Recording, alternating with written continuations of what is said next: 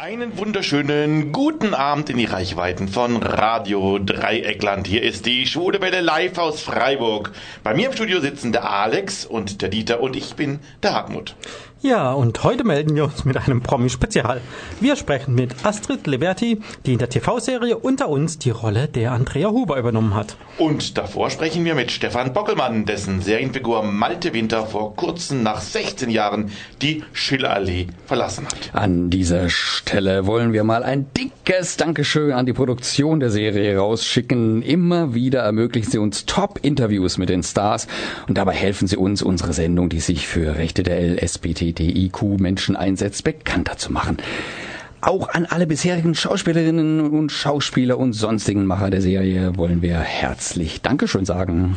Dann legen wir es gleich mal los. Doch vorher verrät uns erst einmal der Oliver, wie ihr uns während der Sendung erreichen könntet, wenn ihr es denn wolltet. Ihr wollt uns im Studio kontaktieren? Einfach auf unsere Website www.schwulewelle.de gehen, den Chat anklicken, einen Nickname eingeben und schon geht's los. Oder mailt uns unter studio.schwulewelle.de oder aber über Facebook, dort Schwulewelle in zwei Wörtern und schon geht's los. Oder eine Nachricht über unseren Gay Romeo Club, der da heißt Schwule Welle, diesmal in einem Wort geschrieben. Das war Tim Bensko am seidenen Faden, ein Wunsch unseres ersten Gastes. Unser erster Gast war schon zweimal bei uns in der Sendung, beziehungsweise wir bei ihm in den Studios. Ich spreche von Stefan Bockelmann, der am 18. September dieses Jahres zum letzten Mal in der Serie unter uns zu sehen war. Mit ihm verliert die RTL-Serie eines ihrer bekanntesten Gesichter, denn 16 Jahre lang spielte Stefan Bockelmann den Malte Winter und hat in all den Jahren viel erlebt. Sein Malte war anfangs sogar kleinkriminell, hatte viele Liebesgeschichten und auch Dramen, war Mitinhaber der Eckkneipe Schiller, wurde nach und nach zum Alkoholiker und erlebte wahrlich heftige Zeiten. Das sind nur ein paar Beispiele aus seiner langen Unter uns Ära und ebenso turbulent wie Malte in der Schillerlee lebte, war auch sein Abgang mit Fallschirmsprüngen, einem Flugzeugabsturz, dem scheinbaren Tod seiner geliebten Caro und deren dann doch fast schon märchenhaften Rettung aus den Wäldern in der Eifel. Und zuletzt zog er mit seiner Caro dann nach Afrika, um dort mit ihr ein Hotel zu eröffnen. Dass Stefan Bockelmann neben seinem Dreh in der Schillerlee noch viel Zeit für anderes hatte, klingt fast unglaublich. Tatsächlich aber sah man ihn auch in Serien wie Die Anrainer, in Alarm für Cobra 11, er kochte beim perfekten Promi-Dinner, er ist fest im Karneval verankert, er moderiert, spielt Theater und hiefte sogar einen eigenen Kabarettabend auf die Bühne, bei dem es auch schon um seine Arbeit als Soapstar ging. Und nun schreibt er auch noch, würde zumindest Barbara Schöneberger sagen. Am 1. Oktober erschien sein Buch Alles bleibt unter uns, mein Leben mit der Daily Soap, in dem er eifrig aus dem Nähkästchen plaudert. Ich habe es gelesen und hatte als unter uns Fan der ersten Stunde meinen Spaß damit. Und nun ist er bei uns am Telefon und obwohl er gleich auf die Theaterbühne springen muss, stellt er sich unseren Fragen. Herzlich willkommen erneut bei der Schwulen Welle in Freiburg, Stefan Bockelmann. Hallihallo, vielen Dank, dass ich dabei sein darf Ja, heute in deiner Sendung. Ja, sehr gerne und schön, dass du dir heute Zeit genommen hast, trotz der Theateraufführung. Du spielst ja gerade in der Komödie in der Steinstraße in Düsseldorf. In was für einem Stück Genau. kann ich denn gerade sehen? Das Stück Kein Traum von Hochzeit. Ähm, hört sich schön an, als es ist. also ich erlebe auf der Bühne in Albträume. Meine Figur Bill ist der Bräutigam, ähm, hat seinen Junggesellenabschied gefeiert und wird am nächsten Morgen in der eigentlich für den Tag gebuchten Hochzeitssuite neben einer fremden Frau wach und das ist für ihn der Albtraum schlechthin. Und er versucht über dieses ganze Stück herauszufinden, wer diese Frau ist. Das gelingt ihm mit Hilfe seines Trauzeugen Tom. Und es geht in eine rasante Verwechslungskomödie über zwei Stunden. Es macht wahnsinnig viel Spaß. Es ist ein wahnsinnig temporeiches Stück und es gibt am Ende sogar auch noch ein Happy End. Ich spiele einen Traum von Hochzeit in der Komödie Steinstraße in Düsseldorf noch bis zum 16. November. Montags ist spielfrei, Dienstag bis Samstag spielen wir um 20 Uhr, am Samstag spielen wir zusätzlich auch noch um 17 Uhr, das heißt Samstag ist immer ein sehr strammer Tag, Doppelvorführung und sonntags dann ein bisschen entspannter 18 Uhr. Es ist sehr, sehr gut besucht und äh, erstaunlicherweise, es kommen wahnsinnig viele Fans äh, meiner Serienfigur und äh, von mir ins Theater. Man kann auch hier nicht nur Theaterkarten kaufen, sondern direkt auch im Foyer beziehungsweise an der Theaterkasse.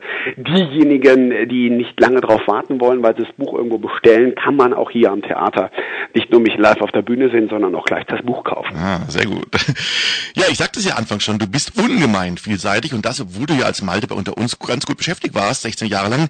Wie, wie hat das denn mit dem Theater und den ganzen TV-Auftritten eigentlich geklappt? Naja, also äh, die Theateraufführungen, die, äh, die, die, die, die, die TV-Aufführungen, die du erwähnt hast, äh, das sind dann immer so ein, zwei, drei Drehtage gewesen. Das lässt sich von der Disposition relativ gut einplanen, äh, wenn man in einer täglichen Serie spielt. Schwieriger wird es, wenn eine Hauptrolle in der zweiten Serie spielt. Das ist nicht möglich. Du kennst die Serie selber schon seit Jahren. Du hast viele meiner Kollegen auch schon kennengelernt. Du warst selber auch schon mal in der Produktion drin. Du weißt, wie das läuft. Das steht nun mal ganz klar an erster Stelle. Aber mir war es wichtig, wieder zu den Wurzeln zurückzukommen, gerade in den letzten Jahren.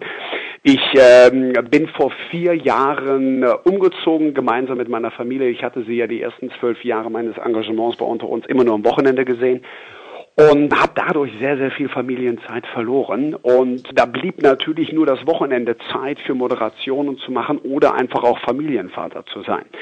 Und äh, wir sind äh, Mitte 2013 umgezogen nach Köln und dann habe ich einfach auch die Möglichkeit äh, beim Schopfer gepackt und habe mich hier bei der neuen Intendanz, der Katrin Schindler, der Komödie Steinstraße vorgestellt und habe gesagt, komm, das wäre doch wunderbar. Wir hatten damals zumindest größere Produktionspausen im Sommer und im Winter und wenn man da eine Probenzeit einplanen könnte, die ja dann immer so zwischen drei und äh, fünf Wochen geht an einem Theater, bevor man dann abends immer en suite sechs bis äh, neun Wochen lang äh, spielt, wäre das eigentlich eine wunderbare Kombination und das habe ich die letzten zwei Spielzeiten gemacht. Ich bin also tagsüber in Köln vor der Kamera gestanden war unter uns. Bin dann um 18 Uhr nach Düsseldorf gefahren, um dort um 20 Uhr auf der Bühne zu stehen. Mein erstes Stück war zum Herbst 2015 äh, Mein perfekter Partner. Dann stand ich im Frühjahr diesen Jahres in der letzten Spielzeit mit der Mausefaller auf der Bühne, die wieder nächstes Jahr im Februar, März zu sehen ist, weil sie so ein Erfolg war. Und ähm, stehe jetzt aktuell seit dem 27. September wieder auf der Bühne mit Ein Traum von Hochzeit und es macht wahnsinnig viel Spaß. Vor allen Dingen dieses Engagement, diese Schulzeit jetzt, kann ich zu 100 Prozent genießen, weil ich den Tag vorher über frei habe und kann also wirklich hundertprozentig auf der Bühne geben. Ähm, das war zeitweise schon sehr, sehr anstrengend. Also ich habe nach der Spielzeit dann gut zwei, drei Wochen gebraucht, um wieder einigermaßen zu Kräften kommen ähm, wenn man tagsüber dreht und abends auch noch auf der Bühne steht, das sind dann manchmal schon sehr, sehr lange Tage. Und nun hast du ja praktisch noch nebenbei fast noch deinen Fans ein Abschiedsgeschenk gemacht, indem du ein Buch geschrieben hast, indem du praktisch deine Fans ein wenig an die Hand nimmst und sie durch deine Unter uns Zeit führst. Das heißt, ich habe schon gesagt, alles bleibt unter uns, mein Leben mit der Daily Soap. Und du hattest ja auch schon mal eine Art Kabarettprogramm gehabt auf der Bühne mit dem Richtig. gleichen Titel, alles bleibt unter uns. Hat das Buch irgendwie mit dem, äh, mit dem Kabarettprogramm zu tun oder was ganz, ist es was ganz Ja, anderes? das ist letzten Endes, das hast du richtig erkannt, das ist letzten Endes die Basis. Zu meinem zehnjährigen Jubiläum habe ich mir gedacht, komm, es gibt so viel zu erzählen, äh, tagtäglich erleben. Äh, Zum Teil äh, kriegen das die Fans so ein bisschen über die Instagram-Stories meiner Kollegen mit, wobei das meistens einfach auch nur äh, Pausenbespaßung ist. Aber ähm, so, wie, wie- sich eine Serie aufbaut, äh, was ist das Lustige an einer Serie? Da habe ich mir dann äh, vor sechs Jahren die Mühe gemacht und habe ein Kabarettprogramm geschrieben. Bin damit auch zeitweise auf Tour gewesen und ähm, habe dann ja, nachdem ich im Dezember dann entschieden habe, die Serie zu verlassen, mich im Januar, Februar hingesetzt und äh, gemeinsam mit meinem Management einen Verlag gefunden, den Schwarzkopf Verlag, und habe gesagt, pass mal auf, ich äh, steige im Sommer aus. Im September bin ich das letzte Mal zu sehen. Ich würde gerne ein Buch schreiben. Es ist eine sehr, sehr kurze Zeit. Das wird sehr knappig, aber ähm, es ist möglich und der Verlag war Feuer und Flamme. Denn ähm, das Schöne ist, es hat sich noch nie einer getraut, so was zu schreiben. Es wurde ja jahrelang immer der Deckel drauf gehalten, beziehungsweise man wollte diese Magie nicht aufbrechen, ne? diese Schillerallee. Es mhm. war sogar zeitweise so, dass sich Fans bei der Serie beworben haben, wenn zum Beispiel Wolfgang Weigel einen neuen Bäckerlehrling gesucht hat.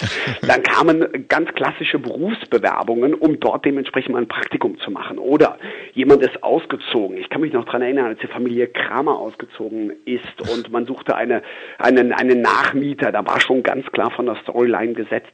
Hier kommt die neue Familie rein, aber es muss natürlich auch kommuniziert werden innerhalb des Hauses, oh, die Wohnung ist leer, kennt ihr nicht jemanden? Da waren wirklich Anrufe getätigt worden am Empfang unten, die Leute wollten sich die Wohnung angucken, sie würden sie gerne nehmen. Oder einmal hatte ich einen Fanbrief, äh, der seine Frau überraschen wollte zum zehnten Hochzeitstag und äh, wollte einen Tisch im Schiller reservieren. Das sind natürlich lustige Geschichten, einfach aber auch, äh, weil jahrelang ganz einfach äh, diese Magie erhalten blieb. Äh, jetzt sind durch andere TV-Produktionen das Fernsehen für die Zuschauer natürlich viel offener geworden. Mhm. Jeder, der irgendwie ins Fernsehen möchte, sei es jetzt, äh, weil er gut Blockflöte spielen kann oder weil er gut singen kann oder auch nicht oder weil er einfach mal irgendwie vor der Kamera spielen darf. Es gibt so viele Produktionen und da möchte ich äh, die Serie, die wir hier produzieren, ganz klar von distanzieren, mhm. weil sie einfach auch kostengünstiger produziert werden. Aber das Fernsehen ist aufgemacht für jedermann. Mhm. Und von daher ähm, habe ich mir gedacht, Mensch, jetzt, äh, wenn du die Serie verlässt, nimm die Grundlage deines Comedy-Programms, was du natürlich nicht eins zu eins übersetzen kannst, weil Aktionen auf der Bühne funktionieren nur auf der Bühne. Gewisse Geschichten müssen umgeschrieben werden. Äh, ein Buch liest sich ganz anders. Und da habe ich auch Hilfe bekommen eines sehr guten Arbeitskollegen, der selber jahrelang bei uns unter uns äh, Geschichten geschrieben hat, Jens Baumeister. Und mit ihm gemeinsam ist dieses wunderbare Abschiedsgeschenk entstanden und die ersten Resonanzen sind wirklich sehr, sehr emotional rührend. Und das macht mich wahnsinnig stolz. Hm. Ich habe mir jetzt auch viel Spaß gemacht, das zu lesen. Ich habe es gerade am Sonntag fertig gekriegt und fand es spannend.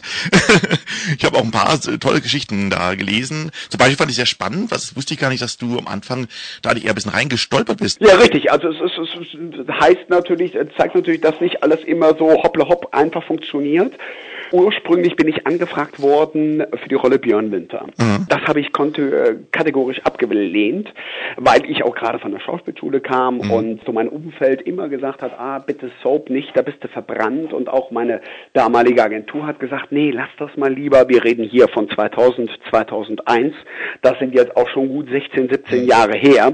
Äh, das Fernsehen und natürlich auch die Serie hat sich qualitativ äh, so dermaßen geändert, dass es heute natürlich ein ganz anderer, äh, eine ganz andere Ansicht hat bei Agenturen, bei Castern, bei Schauspielern überhaupt.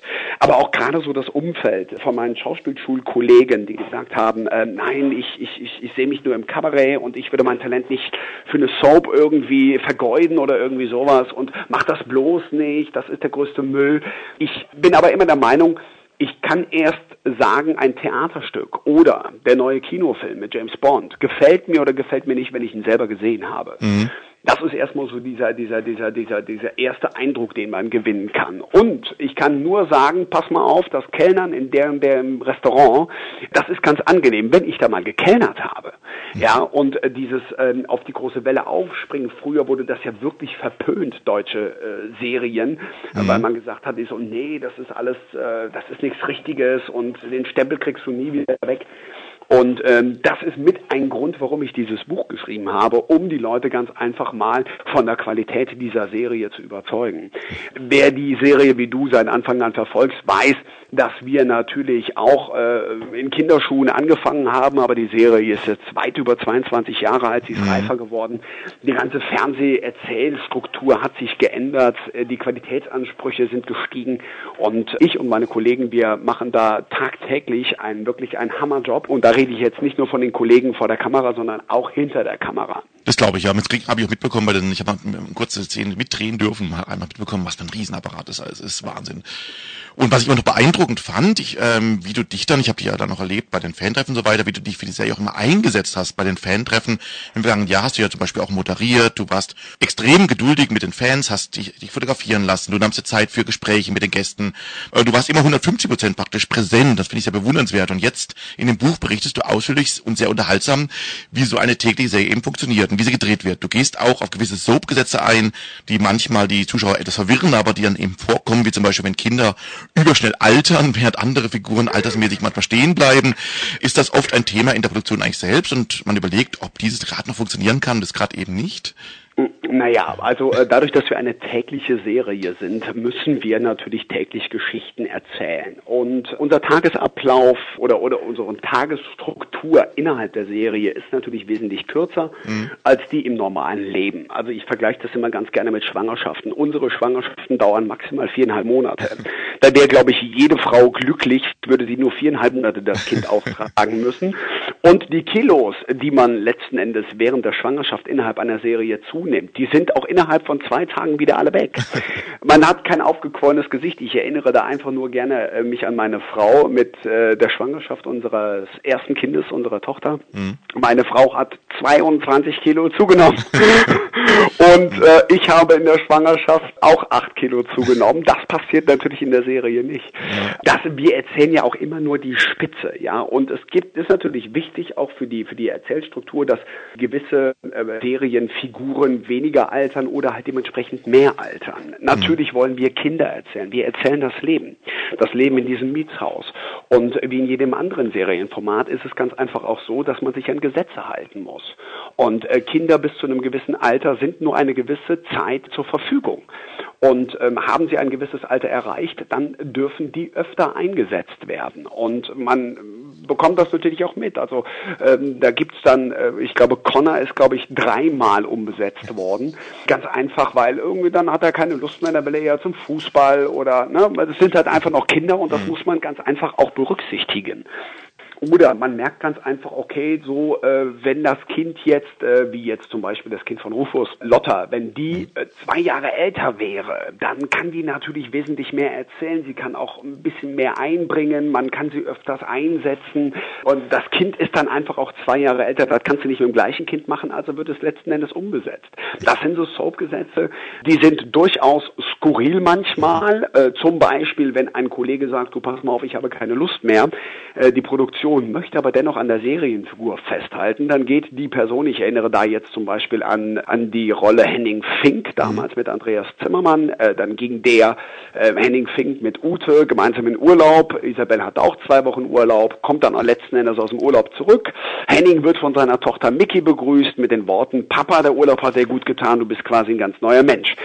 Das heißt, mit dieser Skurrilität wird letzten Endes auch mit den Autoren und den, den, den Texten, die wir da sagen, letzten Endes gespielt und auch so ein bisschen mit einem zugezwinkerten Auge letzten Endes darauf hingewiesen. Dann passieren so Umbesetzungen auch schon mal auf sehr dramatische Art und Weise. Ich erinnere die äh, letzte Umbesetzung der Anna Weigel mhm. von Katrin Fiedler auf Merilou Pohlmann, wo dann wirklich auch ein Fritteusenunfall gemacht wurde, ne, mit mhm. bandagiertem mhm. Gesicht. Aber dass die neue Schauspielerin letzten Endes nachher zehn Zentimeter kleiner war und auch eine komplett andere Augenfarbe hatte, das wurde letzten Endes nicht angesprochen. Stimmt. Das sind natürlich so Dinge, die werden bei uns, äh, weil sie einfach für den Zuschauer irgendwo in der Identifikation näher liegen, eher mal auch kritisch hinterfragt oder bisschen beliebäugelt mit dem mit den Worten, naja, guck mal hier typisch Soap, aber dass ein James Bond alle vier Jahre ausgewechselt wird und dass der im Alleingang die Welt rettet und hat nur schöne Frauen um sich rum, das wird akzeptiert und toleriert. Also da finde ich, ist der Surrealismus größer als bei uns. Das stimmt natürlich. Ja, wir machen eine ganz kurze Musikpause. Wir haben übrigens einen Musikwunsch ja vorhin schon gespielt von dir, von den Bensko, am seidenen ja. Faden. Äh, das hast du dir gewünscht. Warum eigentlich? Hast du da noch Geschichte zu? Ah ja, das war äh, Mitte 2012 hat sich mein äh, Leben und mein Lebensraum in Traben-Trabach äh, so drastisch geändert, dass ich einen Wunsch nach Veränderung hatte. Ich hatte einfach auch das Bedürfnis, meine Familie öfter zu sehen. Mhm. Und naja, wie in meinem Buch auch beschrieben, ich gebe viel Privates preis, aber halt eben auch nicht alles, denn auch ich als äh, prominente Person habe auch äh, meinen privaten Umfeld. Auf jeden Fall gab es dort Veränderungen und habe in dieser Zeit dieses Lied sehr, sehr oft gehört. Ich will keine Winter mehr. Ich Ne? Mhm. Ähm, äh, was, was er letzten Endes auch in seinen Songtexten da wunderbar äh, zum Ausdruck bringt. Und das fand ich sehr, sehr passend. Und das war mitten mit ein, ein Anstupser, der uns dann dazu bewegt hat, Silvester 2012 unsere Kinder zu fragen, wollt ihr mehr Oma, Opa, eure Freunde um euch herum oder wollt ihr einfach öfter den Papa sehen? Und dann kamen beide synchron aus dem Mund gesprochen, Papa. Und ähm, das hatte zur Folge, dass wir dann acht Monate später die Wurzeln in unserer Heimatregion verlassen haben und uns hier in Köln was Neues aufgebaut haben. Und ähm, das ist äh, durchaus äh, sehr viel in dem Lied von Tim Bensko drin gewesen. Und jetzt hört lieber noch einen Song, den du dir gewünscht hast, und zwar von Mark Forster, sowieso. Ja, das ist natürlich, wenn man so lange in der Serie drin ist, dann gibt das einem natürlich auch irgendwo eine finanzielle Sicherheit, einfach auch eine berufliche Sicherheit. Ne? Aber mhm. wenn es so langsam aber sicher in die Routine reinkommt, was es ja letzten Endes ist, dann stumpft man schon mal oder die Gefahr ist da, dass man ganz schnell abstumpft. Und mhm. ich habe mir gesagt, man kann sich nur weiterbilden und auch ja weiterbilden, wenn man gewohnte Wege verlässt. Mhm. Und da habe ich dann auch sehr oft Mark Foster gehört, komischerweise im Auto, der gesagt hat, äh, es geht weiter sowieso, macht dir nicht so große Gedanken. Eine Tür schließt sich, die andere Tür öffnet sich und äh, man muss da gar nicht so großartig drauf hoffen. Es passiert sowieso. Dann hören wir jetzt auch Mark Foster sowieso. Wir sprechen mit Stefan Bockelmann, der 16 Jahre lang den Malte Winter in der TV-Serie Unter uns gespielt hat und nun ein Buch geschrieben hat, das heißt Alles bleibt unter uns, mein Leben mit der Daily Soap. Stefan, ja. in deinem Buch schreibst du ja übrigens auch, dass du mal die Ehre hattest, der Gay-Clip des Monats zu sein. Wie kam das denn? Ja, eigentlich eine, eine, eine sehr, sehr lustige Geschichte. Das war relativ zu äh, Anfang des 2000, 2001, 2002. Es gab eine Duschszene von Malte, die auch ausführlich in dem Buch beschrieben ist. Mhm. Malte, ich glaube, es war die vierte Woche, wo ich bei Unter uns gedreht habe, steht unter der Dusche mit offenem Duschvorhang. Das ist auch schon skurril. Mit dem Rücken zur Kamera Mhm. und macht gerade das Wasser aus, greift seitlich zum Handtuch, legt sich das Handtuch dementsprechend um die Hüfte. Man hat mich also def definitiv nur von hinten gesehen. Das heißt also von der Kniekehle bis oben hin zum Kopf. Das heißt, mein blanker Hintern war zu sehen und ähm, ich steige dann aus der Badewanne raus mit dem Handtuch um die Hüfte und dann kommt erst Eva Wagner rein ins Bad. Und ähm, ich habe das gemacht, weil das stand halt im Drehbuch drin. Ich war ja noch neu. Habe mir natürlich auch die Gedanken gemacht darüber, warum. äh, es hätte Sinn gemacht, Eva wäre reingekommen, hätte mich gesehen und sagt, ja, man kann sie nicht den Duschvorhang zuschließen, äh, zumachen oder zumindest die Badezimmertür abschließen oder irgendwie sowas. Naja, die Gründe, warum es letzten Endes äh, dazu gekommen ist, dass es solche Szenen gibt, äh, lasse ich jetzt einfach mal so dahingestellt. Aber das Interessante, was da hinten rausgekommen ist, war, es gab zu der Zeit wohl ein Internet-User, der eine eigene Homepage hatte mit German Soap Nude Stars, äh, German Nude, äh, also nackte Soap-Schauspieler. Mein äh, Kollege Milos Vukovic war dort auf dieser Seite auch vertreten, wie alle anderen männlichen Soap-Schauspielern auch. Der hatte sich eifrig alle Serien angeguckt und hatte ein wahnsinnig großes Archiv äh, mit männlichen Soap-Schauspielern von Marienhof über, über Verliebt in Berlin und was es nicht alles gab damals. Alles oberkörperfrei oder dementsprechend dann halt auch, wo der Hintern zu sehen war oder irgendwie sowas. Unter anderem meine äh, legendäre Duschszene, äh, die ich mit offenem Duschvorhang geführt habe, äh, wo keiner mich störte dabei. Und äh, diese kurze Sequenz, das waren ungefähr zehn Sekunden, war Gay Clip des Monats. Ich meine, das haben meine Kollegen nicht geschafft. Diese Homepage gibt es auch wohl nicht mehr. Äh, da gab es wohl äh, diverse Rechtsfälle. Ich habe es leider verpasst, sonst hätte ich mich vielleicht nicht nur mit dem Preis Gay Clip des Monats zu sein, äh, mich ehren können, äh, sondern dementsprechend auch finanziell. Es geht einfach auch um Lizenzrechte, um hm. Persönlichkeitsrechte etc. pp. Da muss man ja heutzutage Frage. Äh, generell ziemlich vorsichtig sein. Ich habe es letzten Endes mit einem großen zwinkernden Auge gesehen. Es hat zwar nicht zum Grimme-Preis gereicht, meine 16-jährige Darstellung als Malte Winter, aber wenigstens zum Gay-Clip des Monats, das fängt ja auch mit G an. Allerdings. Ja, der Malte hat ja auch sehr viele schlimme Zeiten erleben müssen. Wir haben schon gesprochen, dass der Malte auch Alkoholiker in der Serie dann nach und nach ja. wurde. Und du hast auch andere dramatische Szenen ja drehen müssen. Mit einer Storyline hast, dich gar nicht, hast du gar nicht so arg recherchieren müssen. Und da spreche ich von Utes Kind, das ja Trisomie 21 hat. Da ja. ich selbst eine behinderte Schwester hatte, sie war Spastikerin, fand ich das Thema natürlich sehr spannend und packend. Und du ja. berichtest in deinem Buch sehr offen, dass auch dich das Thema sehr bewegt hat, weil du eine persönliche Geschichte damit verbindest. Ähm, richtig, also ich war ja, was die Trisomie 21 Geschichte von äh, Maya, Utes Kind, also das Kind von Ute und Till betrifft, letzten Endes ja nur Ohr-Zuhörer, mhm. Ähm, war letzten Endes auch für Ute da. Ich habe die Geschichte aber dennoch mit äh, großem Interesse verfolgt, denn ähm, auch bei uns äh, wurde die Diagnose erstellt bei einer Vorsorgeuntersuchung meiner Frau mhm. in der zweiten Schwangerschaft mit unserem Sohn, und zwar die Diagnose Trisomie 21. Es gibt diese Nackenfalten-Transparenzmessung, die man machen kann. Das ist eine, eine, eine Untersuchung, die muss man selber bezahlen, die wird nicht von der gesetzlichen Krankenkasse bezahlt. Das hatten wir damals auch schon bei unserer Tochter gemacht. Meine Frau hatte damals noch eine Boutique in unserer alten Heimatstadt. Mhm. Ich war nur am Wochenende zu Hause und man wollte halt einfach gewisse äh, gesundheitliche Risiken ausschließen. Ähm, bei unserer Tochter Dana lief alles wunderbar, allerdings bei unserem Sohn Dennis war letzten Endes in dieser 12., 13. Schwangerschaftswoche also ein Wert ermittelt worden von einem Arzt, der, sagen wir mal so, ähm, recht schroff äh, mit der Argumentation umging und meine Frau dementsprechend nach einer weiteren Plazenta-Untersuchung verabschiedet hat mit den Worten, bei den Werten machen Sie sich nicht allzu große Hoffnung, da werden wir definitiv was feststellen. Und mhm. ich war zu dem Zeitpunkt gerade in Köln habe gedreht und meine Frau stieg dann ins Auto auf den Parkplatz und hat so gezittert, dass sie eigentlich nicht fahren konnte rief mich dann an und ich saß gerade in der Garderobe und sie erzählte mir davon und ähm, ich habe es in dem Moment echt bereut, äh, dass äh, ich nicht dabei war bei dieser Untersuchung. Mhm. Äh, wir hatten im Vorfeld zwar auch schon darüber gesprochen, ähm, aber was soll das schon großartig passieren? Bleib mal in Köln, ich mache das schon, bin dann also dann direkt nach dem Telefonat zu unserem damaligen Producer gegangen und er sagte, äh, und das rechne ich ihm hoch an heute noch, äh, pass mal auf, du gehst jetzt nach Hause, so brauchst du nicht vor die Kamera, deine Frau braucht dich jetzt dringender. Wir sagen den anderen einfach, du bist krank. Morgen gehst du mit ihr zum Frauenarzt, besprichst die ganzen äh, Ergebnisse und bist du erstmal für deine Frau da. Wir hängen das gar nicht großartig an die Glocke und fertig. Mhm.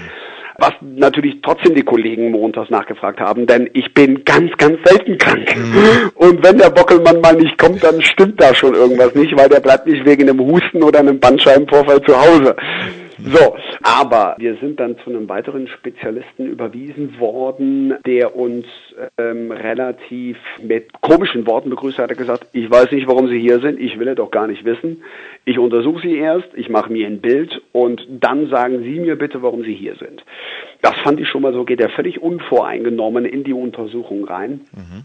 Wir haben natürlich dann nach der ersten Untersuchung, als ich dann äh, direkt nach Hause fuhr, das war ein Donnerstagnachmittag, freitags morgens mit der Frauenärztin, unter anderem auch die äh, Variante einer Schwangerschaftsabbruches mitgeteilt bekommen, dass sowas natürlich besteht, je nachdem, äh, wie hoch die die, der, der Grad der Behinderung ausfällt, äh, was sich allerdings erst dann feststellen lässt, wenn das Kind auf der Welt ist.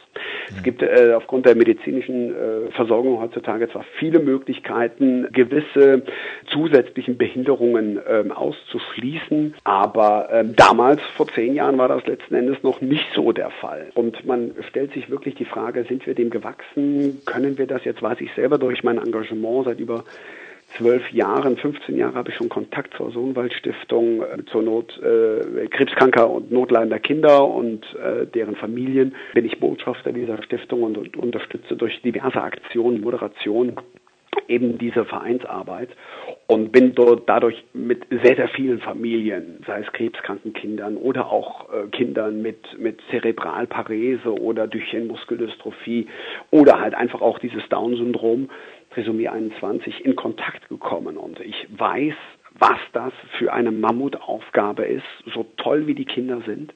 Mhm. Aber es ist eine Lebensaufgabe. Und äh, das sind wunderbare Menschen, das sind wunderbare Kinder. Aber wenn man selbst vor dieser Entscheidung steht, dann weiß man sich einfach nicht zu helfen. Und wir wollten einfach eine zweite sichere Meinung haben. Und dieser Arzt in Frankfurt hat gesagt, also ähm, es ist alles in Ordnung. Äh, warum sind Sie hier? Und wir haben dann ganz einfach von dieser Geschichte erzählt und äh, er hat eben nochmal die Untersuchung vorgenommen und hat gesagt, also ganz klar, äh, das ist hier ein klassischer Vermessungsfehler gewesen. Mhm. Ähm, trotzdem äh, durchläufst du die mhm. letzten Schwangerschaftswochen äh, immer mit den Gedanken, vielleicht ist nicht doch noch was. Wir sind dann diverse Male doch nochmal nach Frankfurt gefahren zu diesem Spezialisten um halt irgendwelche Komplikationen von Organen oder irgendwie sowas ausschließen zu können oder sowas. Ich möchte jetzt nicht damit sagen, dass Ärzte keine Fehler machen können. Mhm. Wir sind halt einfach auch nur Menschen. Aber manchmal ist es vielleicht angebrachter zu sagen, ich würde mir erstmal eine zweite Meinung einholen. Mhm, oder wie kommuniziere ich so ein Untersuchungsergebnis letzten Endes äh, einer werdenden Mutter, die auch alleine unterwegs ist und muss dann irgendwie noch eine Stunde mit dem Auto fahren. Das kann man gefühlsvoller machen und das ist das, was ich ihm letzten Endes ankreide. So mhm. geht man nicht mit Patienten um. Von daher habe ich diese Geschichte mit der Trisomie 21 sehr rührend mitverfolgt. Ich war sehr gespannt darauf, wie machen sie es letzten Endes nach der Geburt. Dann kam ja letzten Endes diese Verwechslung der Kinder und auch diese Not, die Till die ganze Zeit in sich trug, bin ich dem überhaupt gewachsen? Kann ich hundertprozentig nachvollziehen.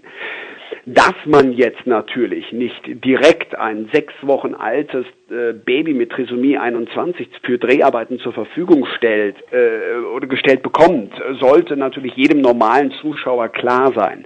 Denn wenn du ein Kind mit so einer Diagnose erstmal zur Welt gebracht hast, musst du natürlich auch erstmal gucken, okay, wie ist das Verhalten des Kindes? Wie komme ich damit zurecht? Welche weiteren Behinderungen kommen zu dieser eigentlichen Trisomie 21? Ähm, wo hat das Kind Einschränkungen? Und ich glaube, da wäre äh, jedes Elternteil viel zu naiv, wenn die sagen würden, pass mal auf, Kind ist vier Wochen alt, hier könnt ihr mit drehen. Mhm. Das funktioniert nicht. Das kannst du maximal erst machen, wenn die Kinder anderthalb, zwei Jahre alt sind.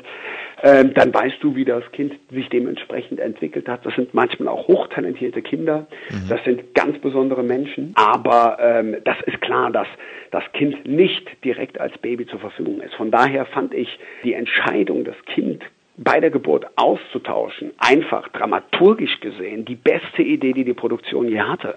Weil das gibt letzten Endes nochmal ein Futter für Geschichten, die sich weiterlaufen über, über, über ein ganzes Jahr.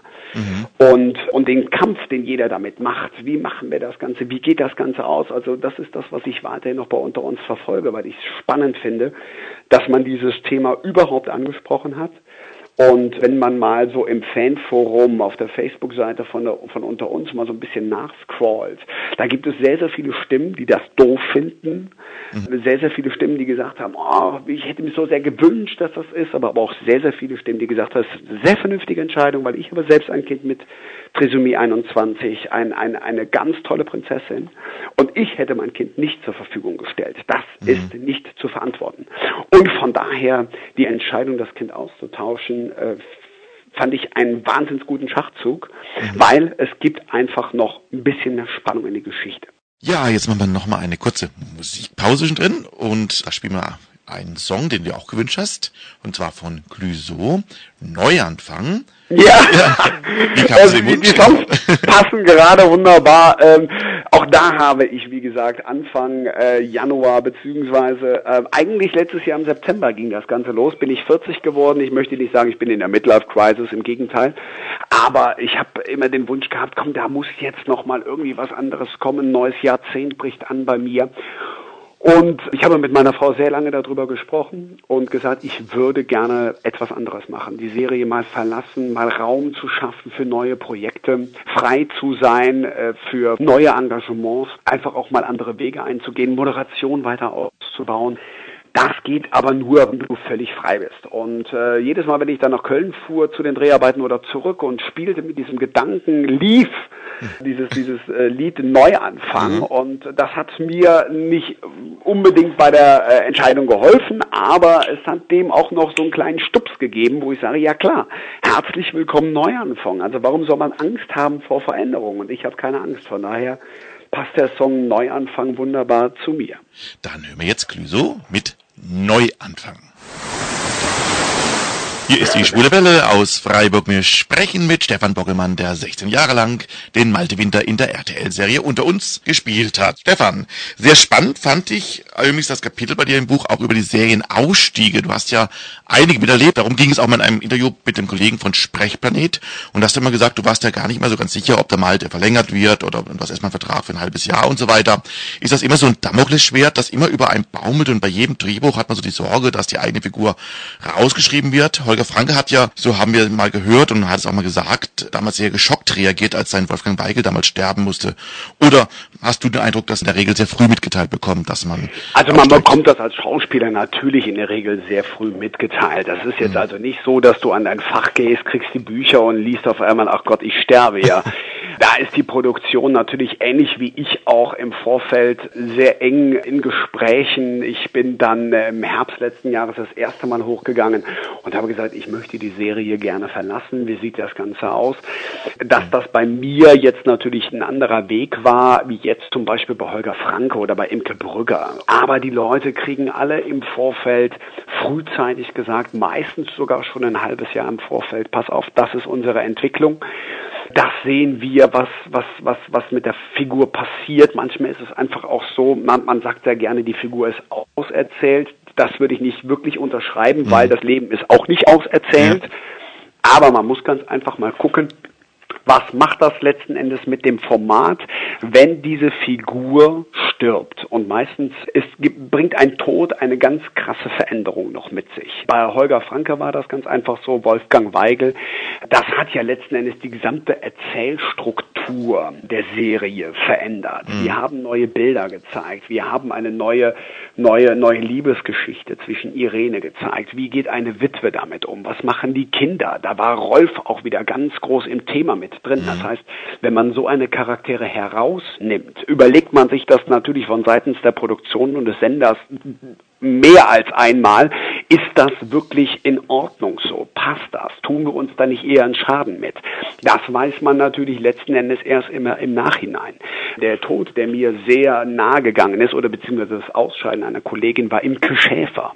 Damals hieß sie noch Imke Brügger. Sie hat geheiratet mittlerweile, spielte Rebecca Matern. Ähm, auch sie hat weit äh, im Vorfeld natürlich mitgeteilt bekommen, ähm, wie ihre Figur aussteigen wirkt. Und dadurch dadurch, äh, dass Rebecca Matern gestorben ist, beziehungsweise auch umgebracht wurde, ja, letzten Endes durch Totschlag, hat das wahnsinnig viel Futter gegeben äh, für Geschichten, die sich über anderthalb Jahre in der Serie gezogen haben. Britta war mit involviert, Rolf war mit involviert, der war letzten Endes auf der Flucht.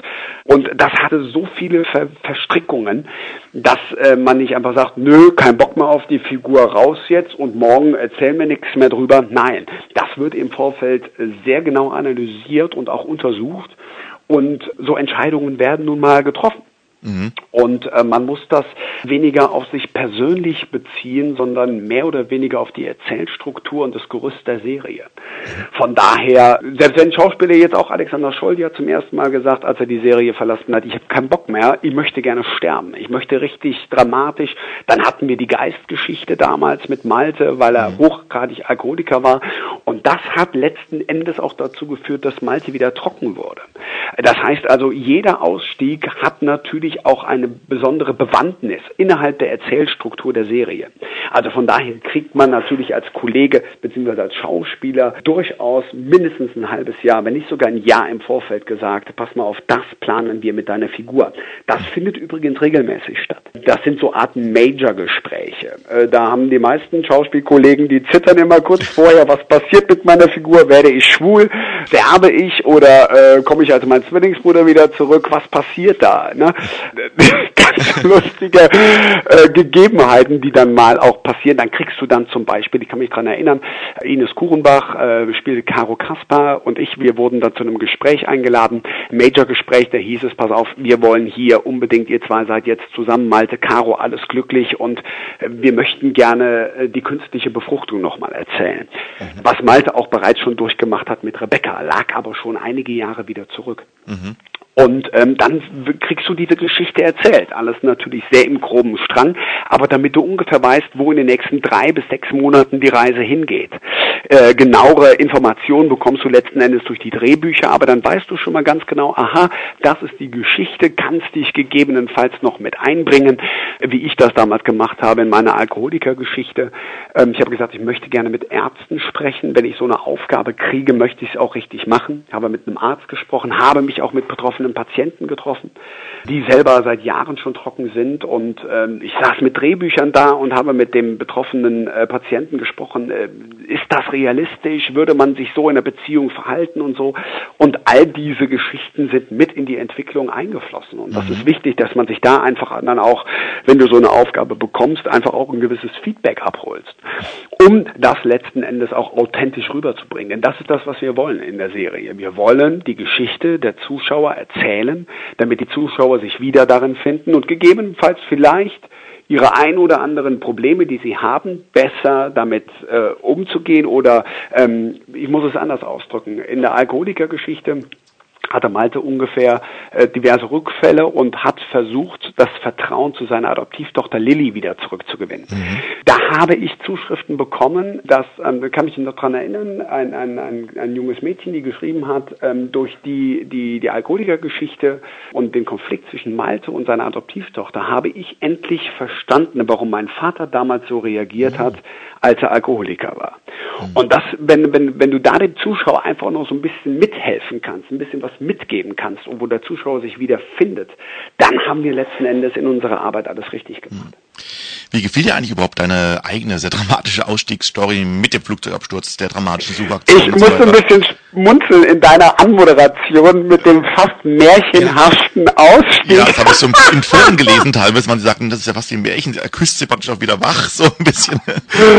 Der Prinz küsst die Prinzessin wach. Ja, natürlich. Das hatte natürlich auch ein bisschen was damit zu tun, weil auch Ines den Wunsch geäußert hatte, die Serie zu verlassen. Ines lebte nicht fest mit der Familie in Köln. Sie kommt ja aus Bielefeld, musste da auch immer zwei Stunden pendeln, ist zeitweise sehr, sehr oft morgens gekommen, abends nach Hause gefahren. Am nächsten Morgen kam sie wieder da an, weil sie einfach ein, ein, ein, eine sechs-, siebenjährige Tochter hat. Und äh, da will sie natürlich irgendwo auch Mama sein. Ihr Mann hat sich beruflich verändert und von daher ähm, hat sie auch die Entscheidung getroffen, das waren drei tolle Jahre und ähm, jetzt bin ich wieder an der Reihe, meinen Mann zu unterstützen. Und die Kleine kam in den Sommerferien in die Schule und dann war einfach klar, ähm, okay, auch Ines wird die Serie verlassen. Allerdings etwas früher als ich. Mhm. Und deshalb kam diese lange Lücke dazwischen. Ah, okay. ähm, und da muss man natürlich von seitens der Produktion eine Geschichte bauen, die nicht ganz so unrealistisch ist. Ne? Aber man wollte letzten Endes aber auch, ja, gut, es ist halt sehr märchenhaft, das hast du schön beschrieben. Mhm. Äh, einer sagt, das ist ja typisch Soap wieder. Deine Formulierung zu Beginn ähm, unseres Interviews, äh, märchenhaften Ausstieg. Ja, das ist doch das, was man sich letzten Endes wünscht. Mhm.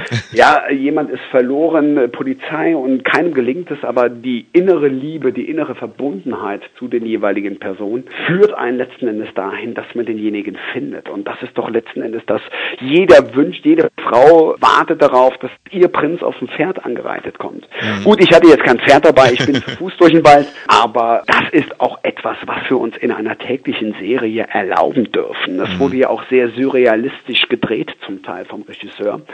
Und das hatte eben auch dieses Besondere. Mhm. Ich meine, wir hatten zeitweise auch einen Hund, Emma, bei uns in der Serie. Und Frauchen wollte letzten Endes in Urlaub fliegen. Was machen wir mit dem Hund? Na gut, da geht der Hund auf Weltreise und regelmäßig Postkarten geschickt. Ja, oder äh, Emma saß mitten in der Zuschauertribüne und hat die WM geguckt. Ja, das sind so Dinge, das wollen die Zuschauer zum Teil auch sehen. Sie wollen ein bisschen was abgeholt werden aus ihren eigenen Problemen, aus ihrem eigenen Leben. Und da darf man sich so kleine märchenhafte Abenteuer durchaus erlauben, weil weil das mögen die Zuschauer. Du hast eben gesagt, Ines Kuchenbach ist ja vorher schon ein bisschen ausgestiegen. Kam die ja nochmal eigentlich zum Set zurück oder habt ihr das auch noch vorgedreht? Richtig, das ist ja das. Deswegen war Malte ja fünf bis acht Wochen auf der Suche. Unser Drehzeitraum mhm. war natürlich etwas kürzer, dadurch, dass wir sechs Folgen produzieren aktuell. Sie kam dafür natürlich extra nochmal wieder. Wir hatten dann am gleichen Tag unseren letzten Drehtag und haben dann quasi an diesem Tag beide die Produktion verlassen. Das war natürlich schon was Besonderes. Und für dich gab es ja, wie es eigentlich auch typisch ist, normalerweise in der Serie, ähm, eine richtige Überraschungsparty im Schiller. Du hast eine letzte Szene gehabt im Schiller und dann plötzlich tat sich die Wand auf oder irgendwas habe ich gelesen. Richtig, richtig. Nein, es ist so, wenn der Schauspieler seine letzte Szene hat, dann wird der Kollege abgeklatscht. Das habe ich zum Beispiel auch erlebt, als ich einen Tag einen Drehtag bei den Anrainer hatte. Ich hatte meine letzte Szene, dann klatscht das ganze Team, bedankt sich letzten Endes für die professionelle Zusammenarbeit. Wenn jemand jetzt aber wie ich 16 Jahre dabei ist, dann hat man natürlich auch freundschaftliche Verbindungen mhm. innerhalb der Produktion. Ich meine, man ist von morgens bis abends da, man verbringt mit den Kollegen manchmal mehr Zeit als mit der eigenen Familie.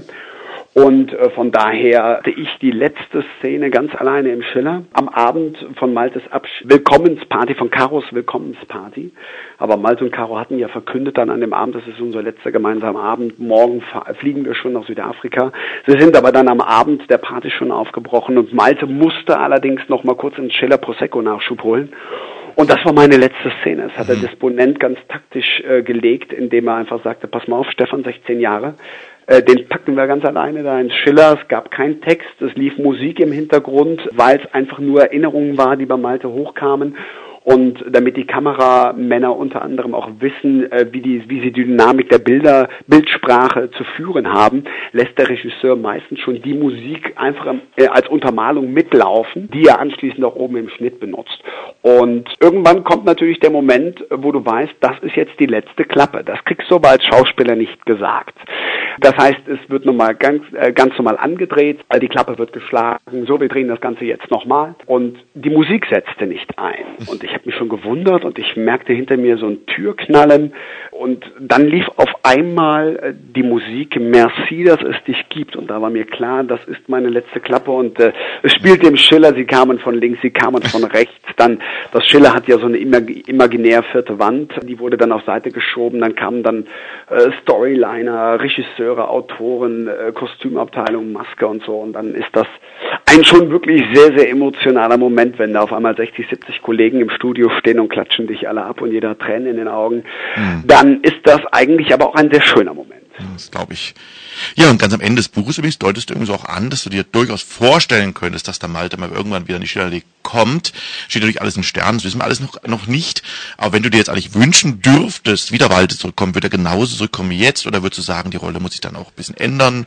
Er hat dann ganz das andere Erfahrungen? Ist natürlich alles, das hängt natürlich alles auch mit Entscheidungen des Senders zusammen. Mhm. Da muss Platz sein letzten Endes auch für die Figur. Die Produktion und der Sender haben durchaus gesagt, pass auf, du kriegst eine gute Abschiedsgeschichte, aber wir lassen dich nicht sterben. Einfach zu gucken, wie entwickelt sich die Serie, wie sehr wird die Charaktere vermisst, wie kriegen wir die Figur gegebenenfalls wieder eingebunden, ob mit mir oder dementsprechend auch mit jemand anderem.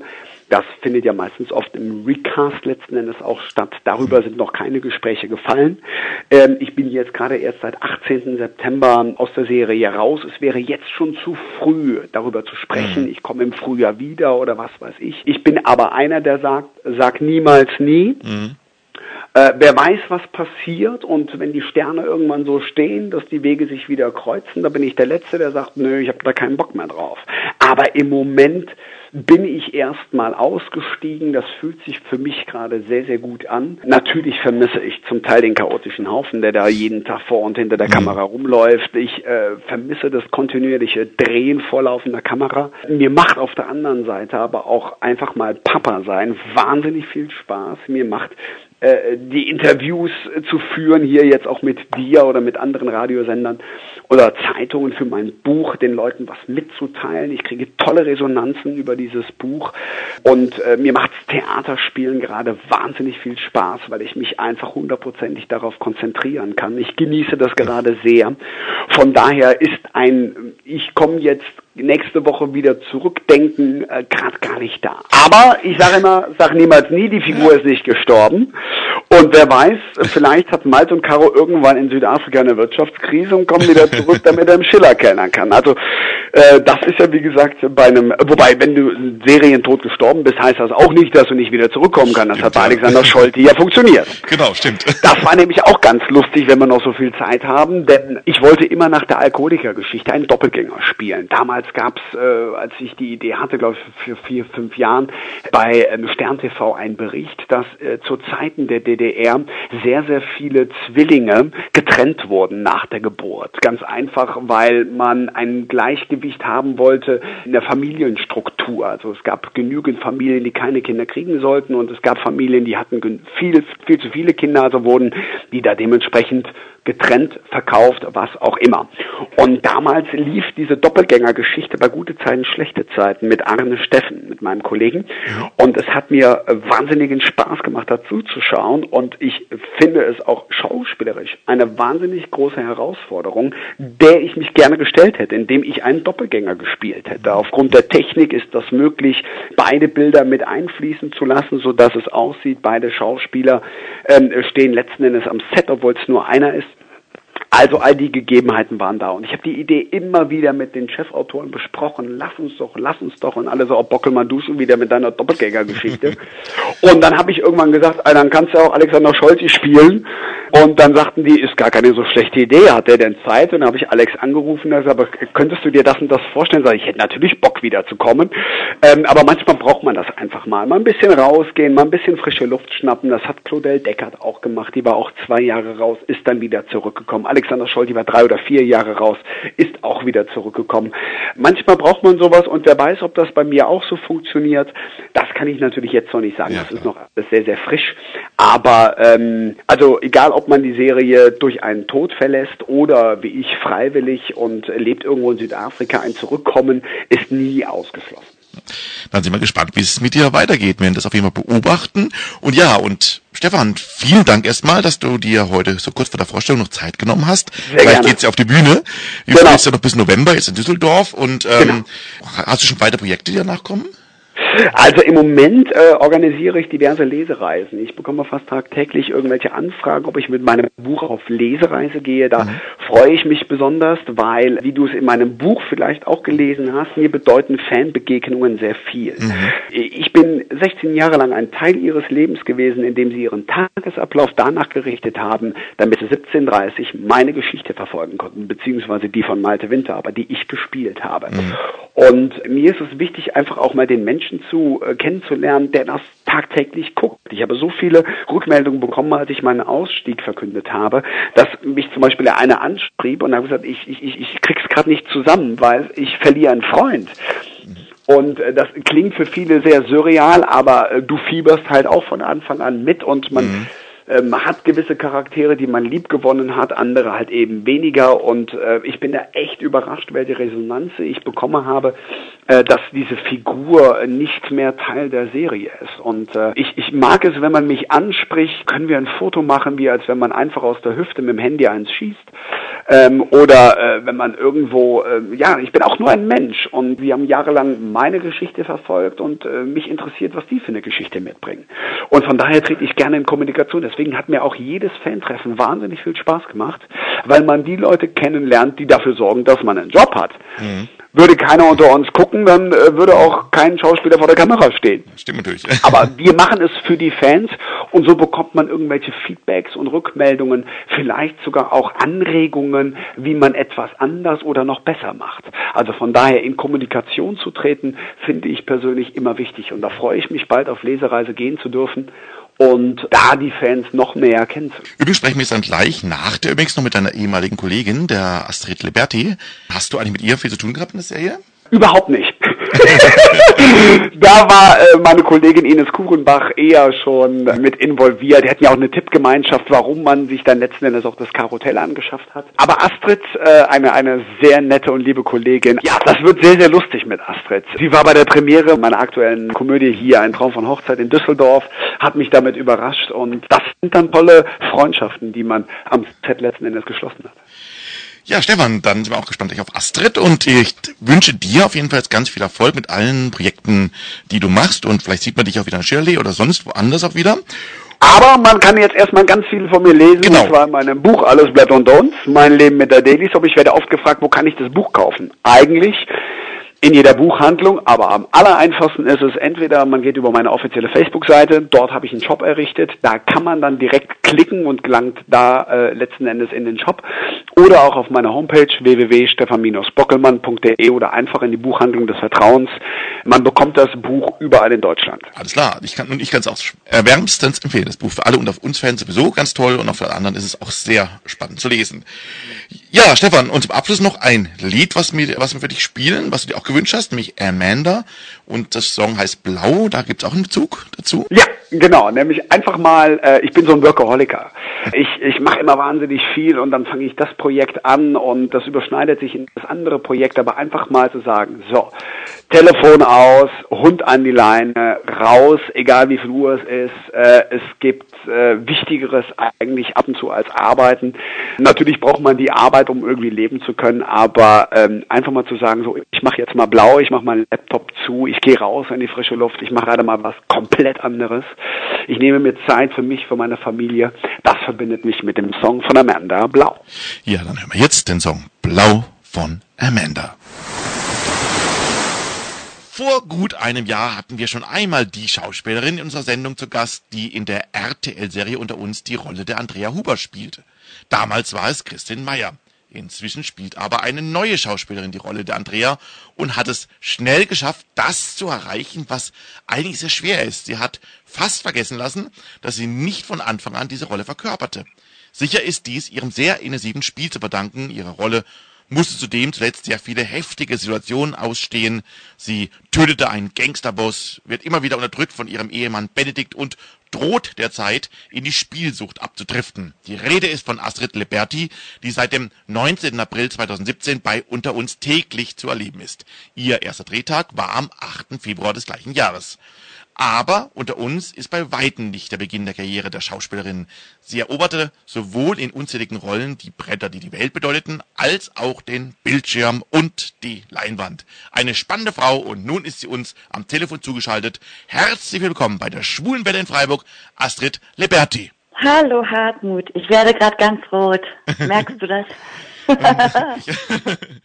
Astrid, wir gerade sprachen wir ja mit deinem Ex-Kollegen mittlerweile ja schon, dem Stefan Bockelmann, mhm. der den Malte spielte. Hast du gute Erinnerungen an Stefan? Ich habe nur gute Erinnerungen an ihn. Also ich habe ja nicht mehr so extrem viel von ihm äh, erlebt, weil er dann ja auch bald gegangen ist. Aber Stefan ist ein so auffälliger Lacher, dass man einfach an dem gar nicht vorbeikommt. Der hat so eine herrlich mitreißende Lache, wenn man dann morgens in den Flur kam und dann hörte man ihn schon, wenn er im Haus war, weil er oben sehr laut lachte und es war immer sehr mitreißend und sehr toll. Und äh, ich habe mich mit ihm sehr gut verstanden und äh, ja, er hat eine Lücke hinterlassen im Ensemble, klar. Astrid, du stammst ja aus Neuruppin. Das ist eine Stadt ja. in Brandenburg. Wir senden ja mhm. aus dem fast anderen Ende Deutschlands, aus Freiburg. Warst du eigentlich schon mal hier unten im Südwesten? Ja, einmal. Und zwar habe ich äh, für Tiere bis unters Dach gedreht und da bin ich tatsächlich den weiten Weg gefahren und genau und war dann halt auch in der Nähe von Freiburg. Aber das war eher wirklich so ein kleiner Ort in den Bergen. Aber es war sehr schön. Sehr, sehr idyllisch. Ja, wenn ich deine Biografie richtig gelesen habe, hast du ja schon sehr früh gewusst, dass du Schauspielerin werden möchtest. Wann begann das denn? War das auf der Schule? Ja, ich glaube extrem früh. Ich selber kann ich mich oft da gar nicht so dran erinnern, mhm. aber meine Eltern erzählten ja halt, äh, dass ich schon sehr früh gesagt habe, ich will, ich will Schauspielerin werden. Und viele Lehrer, die mhm. jetzt gar nicht mehr meine Lehrer sind, wenn ich die auf der Straße treffe oder getroffen haben, habe, haben die halt immer erzählt, Astrid, du warst der Knaller. Und bei jeder Weihnachtsaufführung hast du laut geschrien, ich will die Hauptrolle spielen. Äh, ich weiß es gar nicht mehr so genau, ähm, wie das war. Ich kann mich da gar nicht mehr so richtig erinnern. Aber den Lehrern muss meine Spiellust sehr in Erinnerung geblieben sein. Und auch meine ehemaligen Mitschüler sagten, ja, du wolltest das schon immer werden. Also nehme ich das mal an, dass es so war.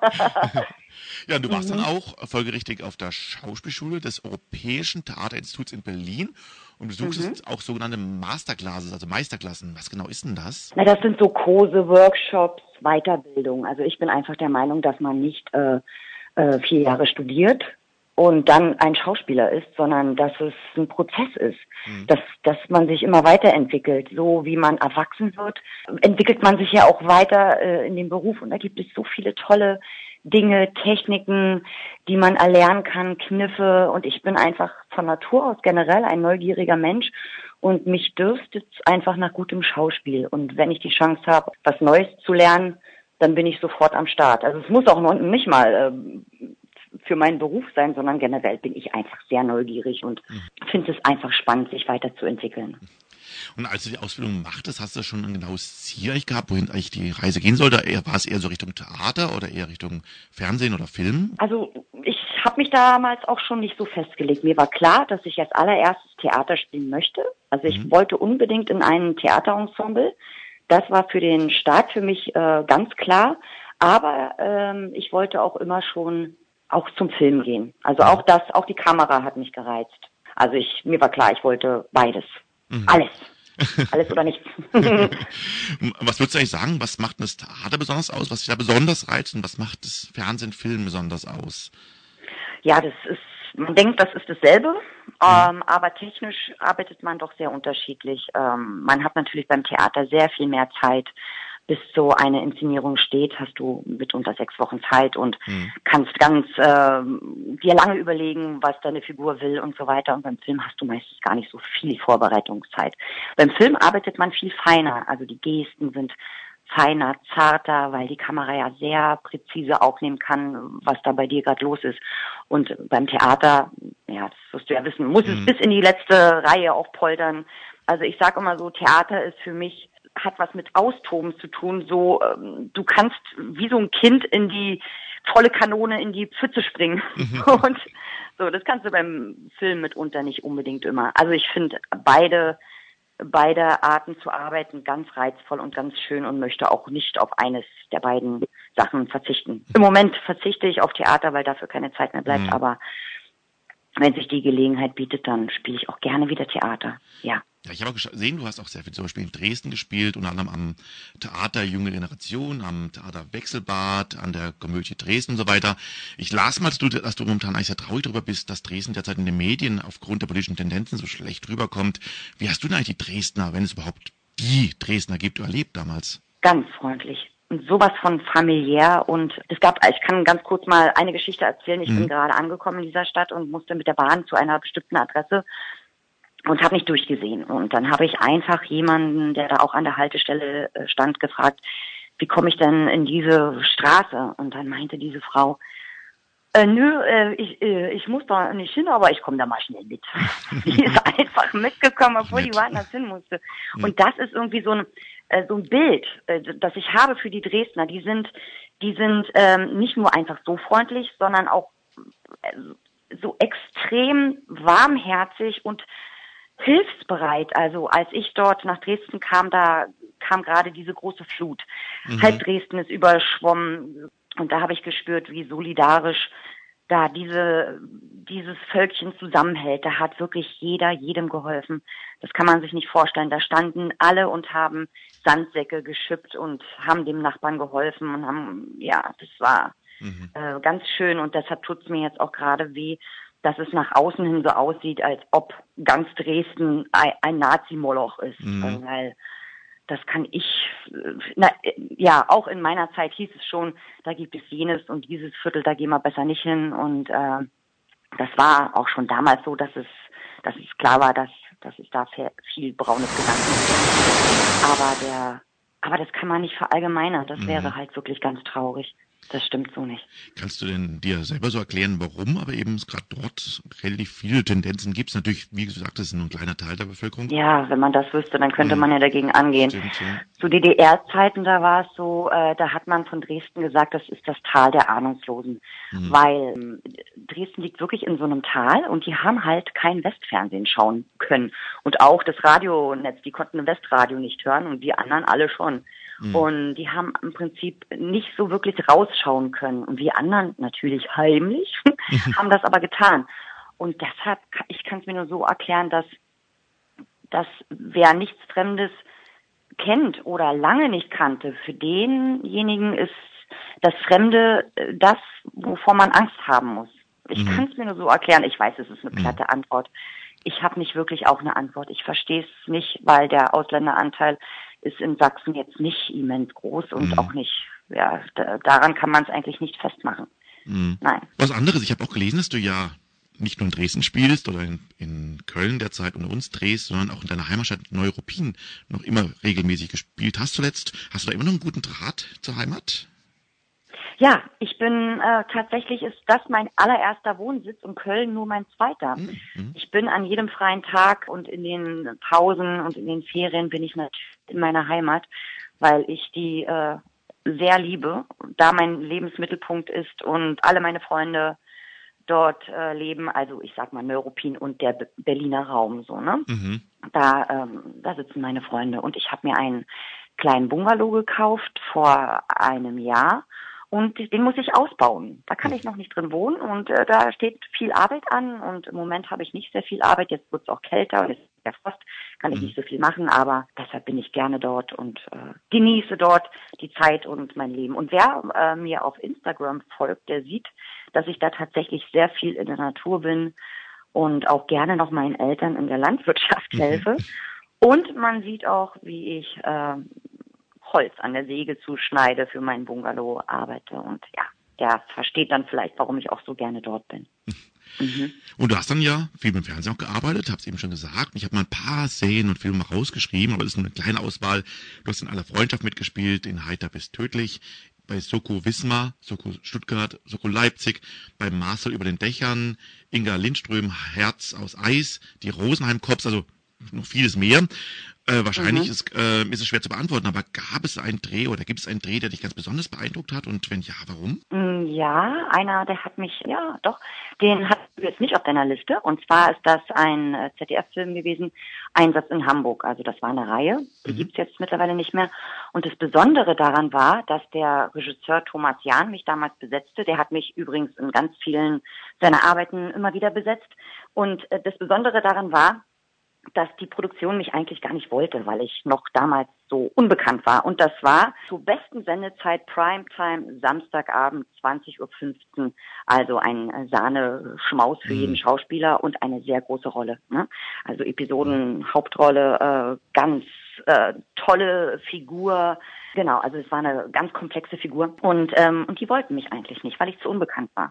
Und also hat der Regisseur mich mit Händen und Füßen durchgeboxt und das wusste ich. Mhm. Also hatte ich einen wahnsinnigen Druck auf meinen Schultern. Ich wollte dieses Vertrauen natürlich nicht enttäuschen, äh, ja, und wollte die beste Arbeit abgeben und war aber halt immer ängstlich, dass ich, ich war mir nicht sicher, ob das, ob, ob er sich da in, in zu kaltes Wasser begeben hat. Und dann gab es so einen Moment, Abschlussfest, die äh, Produzentin und Geschäftsführerin von der Network Mobi, Jutta Lee Klenke hat eine Rede gehalten und hat sich bei dem Regisseur bedankt, dass er mich durchgeboxt hat. Und das war so ein schöner Moment. Also da ist wirklich, da habe ich so Vertrauen in meine Arbeit bekommen und es war dann so ein Meilenstein für alles, was danach kam. So. Das war sehr nachhaltig und sehr äh, intensiv und ja, schön für mich. Das glaube ich. Ja, jetzt mal eine ganz kurze Pause. Es passt ein bisschen sogar. Under Pressure heißt ein Song, den du dir gewünscht hast. Hast du da einen mhm. besonderen Bezug dazu, warum du den dir gewünscht hast? Ich finde, dass dieser Song einer der weltbesten Songs ist. Ich kann es gar nicht genau sagen. Ich, da gehen bei mir die, die Haare auf den Armen hoch, im Nacken gehen meine Haare hoch. Ich reagiere so extrem auf diesen Song. Der ist einfach perfekt und ist ein Song der Weltgeschichte der Musikweltgeschichte. Dann hören wir jetzt genau. Under Pressure. Wir sprechen mit Astrid Liberti, die in der TV-Serie Unter uns die Rolle der Andrea Huber spielt. Astrid, du spielst seit 2017 nun bei Unter uns eben mit und Stefan Bockelmann beschreibt ja in seinem Buch, über das wir gerade eben gesprochen haben, dass sein Engagement bei Unter uns sehr holprig begann. Er hat sich mehrmals beworben, wird dann abgelehnt oder auch, hat selber auch mal abgelehnt. Dann bewarb er sich um eine andere Rolle, des, um die Rolle des Maltes, die bekam er dann erst gar nicht, dann rutschte er doch rein. Wie lief's denn bei dir? Also bei mir war das so, dass ich zwar genommen wurde, aber tatsächlich mein Start, meine Castings sehr holprig waren. Du musst wissen, ich bin sowas von unpreußisch, aber eine ganz preußische Eigenschaft habe ich, und zwar bin ich mega pünktlich. Ich bin meistens eine halbe Stunde zu früh bei wichtigen Terminen. Jedenfalls habe ich dieses Casting in Köln und wurde ein Flug gebucht ab Berlin und ich bin sowas von zu früh losgefahren. Das kannst du dir gar nicht vorstellen. Ich dachte, oh Gott, was mache ich die drei Stunden noch vorher am Flughafen? Aber es kam ein Stau, der aber auch zu überwinden war. Es war in Ordnung, aber gut, ich glaube, ich muss die Geschichte abkürzen, weil die ist mega lang und mega dramatisch. Das Ende vom Lied ist, ich konnte nicht mit diesem Flieger fahren, weil alle Tafeln, die ganze Technik am Flughafen ausgefallen ist und man mich nicht einchecken wollte und ich bin fast irre geworden und ich habe geschrien und geweint und nein, ich habe das Casting, das ist ganz wichtig. Aber es war nichts zu machen, dann bin ich raus aus dem Bahn äh, Fluggebäude und habe dann meine Agentin angerufen und gesagt, was mache ich, was mache ich, ich komme nicht nach Köln. Und dann meinte die, bleib ganz ruhig und nach Absprache mit der Produktion hieß es, du kannst auch einen, einen, anderen Tag kommen, wenn du jetzt zu aufgeregt bist, aber du kannst auch den nächsten Flieger nehmen. Und ich, nee, ich nehme den Flieger, das mache ich heute. Heute ist das Casting, ich komme nach Köln und bin dann aber tatsächlich äh, nach Köln gekommen und habe das erste Casting so mit dieser wahnsinnigen Aufregung zu diesem Casting zu, äh, nicht pünktlich zu kommen, das war für mich, das ist für mich ein No-Go, aber es lag nicht in meiner Hand. So. Spannend. Das zweite Casting. Ja, dann kam ich zum zweiten, wurde ich mhm. zum zweiten Casting eingeladen. Ich habe gesagt, nee, fliegen tue ich nicht mehr, ich komme mit der Bahn. So, und ich bin schon ewig nicht mehr mit der Bahn gefahren und musste am DB-Schalter noch vorher meine Fahrscheine holen. Mhm. So, habt äh, auch bei diesem Computer gar nicht durchgesehen und eine Mitarbeiterin half mir dabei. Also kam ein Schein raus. Ich nahm den und rannte zu meinem Bahnsteig und stieg in den Zug und freute mich. So, und dann kam die Schaffnerin und hat die Fahrscheine gewollt und guckte sich meinen Schein an und sagte, äh, nee, das ist jetzt hier aber nur die Platzreservierung, wo sie hätten doch eigentlich vier mhm. Zettel haben müssen. Also mhm. den Schein und den Schein und den Schein und so. Und ich, was, wie? Ich wusste also nicht, dass aus dem Automaten noch mehr als dieser eine Schein gekommen wäre. Mhm. mhm. Naja, also wurde das als Schwarzfahrt gebucht, aber Nein. egal. aber geklappt hat es auf jeden Fall dann. Und es war so witzig, als ich dann ins Studio kam und die Casterin sagte, na Astrid, hat heute alles geklappt und ich musste mit dem Kopf schütteln. Nein, wieder nicht. Ui, das ist auch ein Albtraum, das kann ich mir gut vorstellen. Mittlerweile hast du es ja im Griff. ja, so ist es. Jetzt bin ich eine super äh, Bahnfahrerin und bin das froh. Du hast ja die Rolle ja von Christian Meyer übernommen, die ausgestiegen mhm. war. Hast du dich eigentlich mal je persönlich getroffen? Na klar. Und zwar beim zweiten Casting habe ich sie schon im Studio gesehen und habe mich super gefreut, dass ich sie da treffen kann, weil ich hatte fast das Gefühl, ich muss mich entschuldigen, dass ich jetzt diese für diese Rolle gecastet war, aber dann habe ich verstanden, dass ja ihr Weggehen ganz freiwillig war. Mhm. Und äh, und in der Vorbereitungszeit, da habe ich sie dann auch angerufen und habe gesagt, Christine, ich würde mir was wünschen. Lass uns doch in Berlin treffen. Lass uns doch für uns so einen feierlichen Übergabeakt der, äh, der Rolle machen. Und das fand sie auch. Und dann haben wir uns in Berlin getroffen und haben mhm. einen Kaffee getrunken und sie hat mir noch ein paar Tipps gegeben und äh, wir hatten einfach einen schönen Vormittag.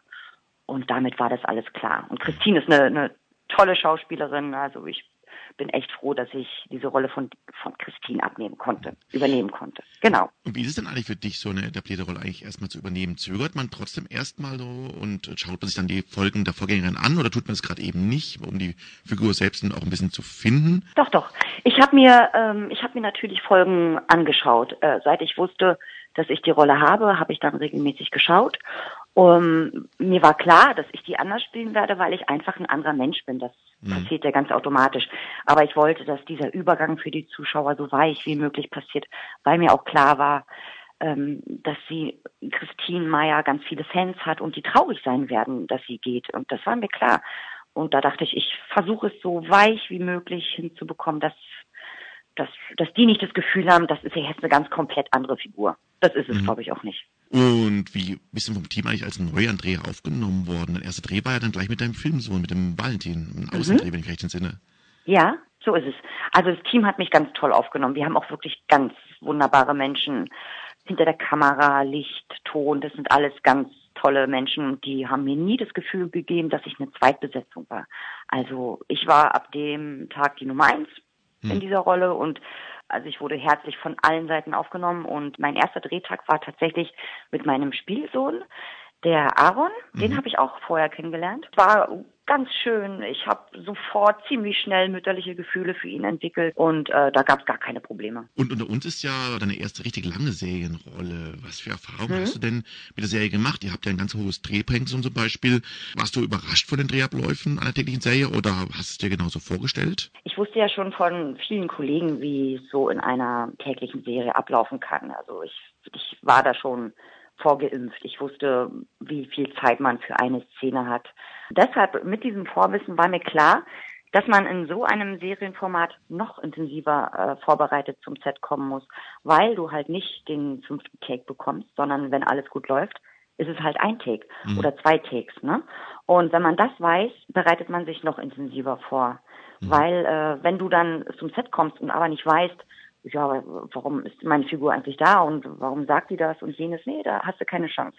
Du musst genau wissen, warum bin ich da, was will meine Figur, was will sie vom Partner und ja, und, und daher bin ich jetzt nicht, hatte ich nicht das Gefühl, dass ich so in so ein kaltes Wasser gesprungen bin. Natürlich ist es eine Umstellung, wenn man hauptsächlich ähm, ähm, viel in anderen Serien arbeitet man ja viel filmischer, sagt man so in Anführungsstrichen. Man hat sehr viel mehr Zeit.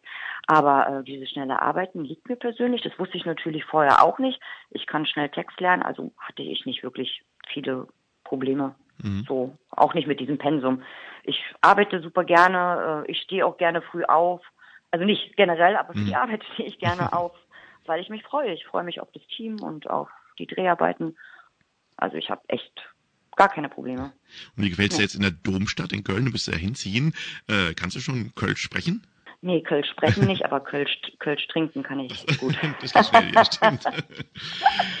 ja. Mein, mein, mein äh, Dialekt, mein Berliner Dialekt ist so stark ausgeprägt, dass ich, glaube ich, Kölsch gar nicht lernen kann. Nee, aber ich habe äh, schon einen Karneval erlebt und den fand ich ganz reizend. Ja. Ja, und deine Rolle Andrea hat ja derzeit es nicht sehr leicht. Sie hat einen sehr dominanten Ehemann, den Benedikt, der sie ja sehr unterdrückt. Vor einigen Wochen erschoss Andrea in Notwehr ein Gangsterboss und seitdem plagen sie extreme Schuldgefühle. Diese kompensiert sie dann auch mit Glücksspielen und so nach und nach wird sie, so wirkt sie momentan sehr spielsüchtig. Wie geht es denn denn, wie geht es denn, denn mit der Rolle mittlerweile? Du hast ja sehr intensive Spiel Szenen dauernd zu spielen. Ja, also ich mag das ja sehr. Die intensivsten Szenen sind mir eigentlich die allerliebsten. Das ist für einen Schauspieler gutes Futter.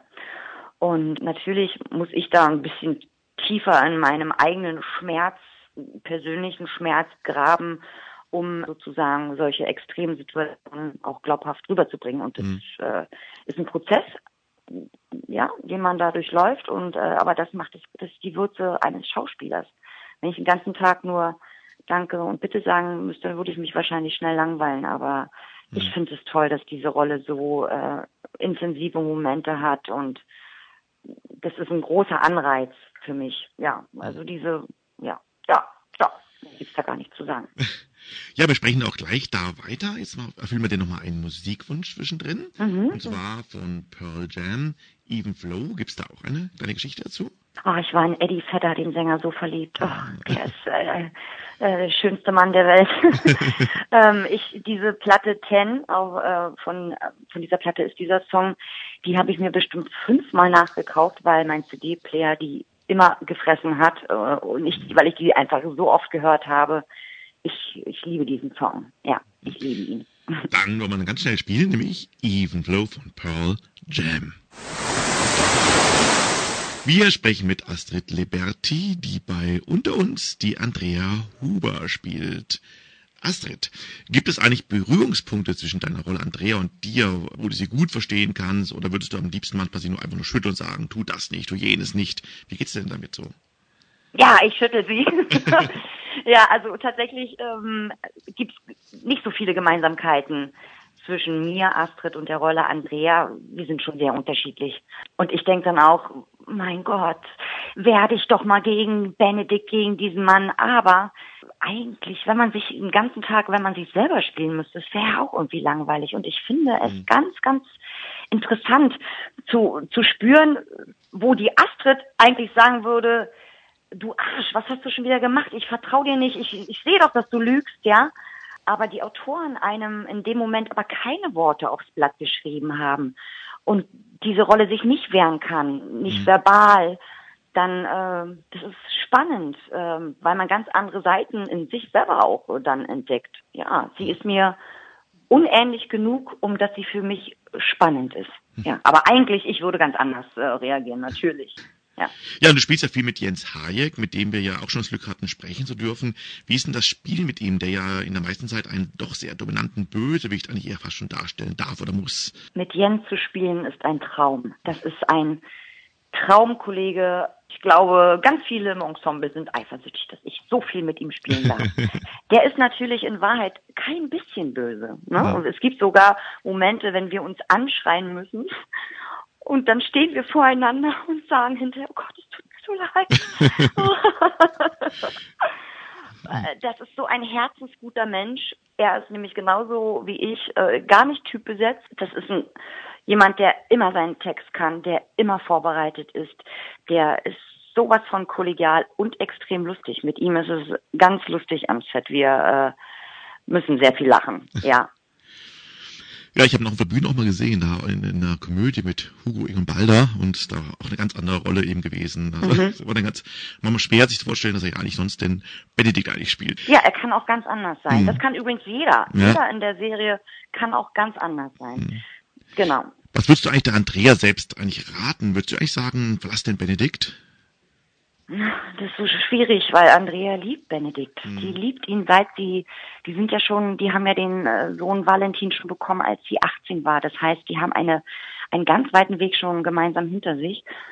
Aber ich kann mir vorstellen, dass wenn das Fass irgendwann mal überläuft, also wenn er, wenn er immer wieder und immer wieder ihr eins reingibt, also ich meine es natürlich nicht, äh, ich meine jetzt verbal, dass es, dass bei ihr irgendwann mal das Fass überläuft, dass sie dann, dass dann die Figur Andrea vielleicht auch mal doch weggeht. Ich weiß nicht, was die Autoren sich denken, ob es mal so weit kommt, aber im Moment erträgt sie einfach auch sehr viel, weil sie ihn so liebt. Und Andrea ist auch ein wahnsinnig so, sozialer Mensch.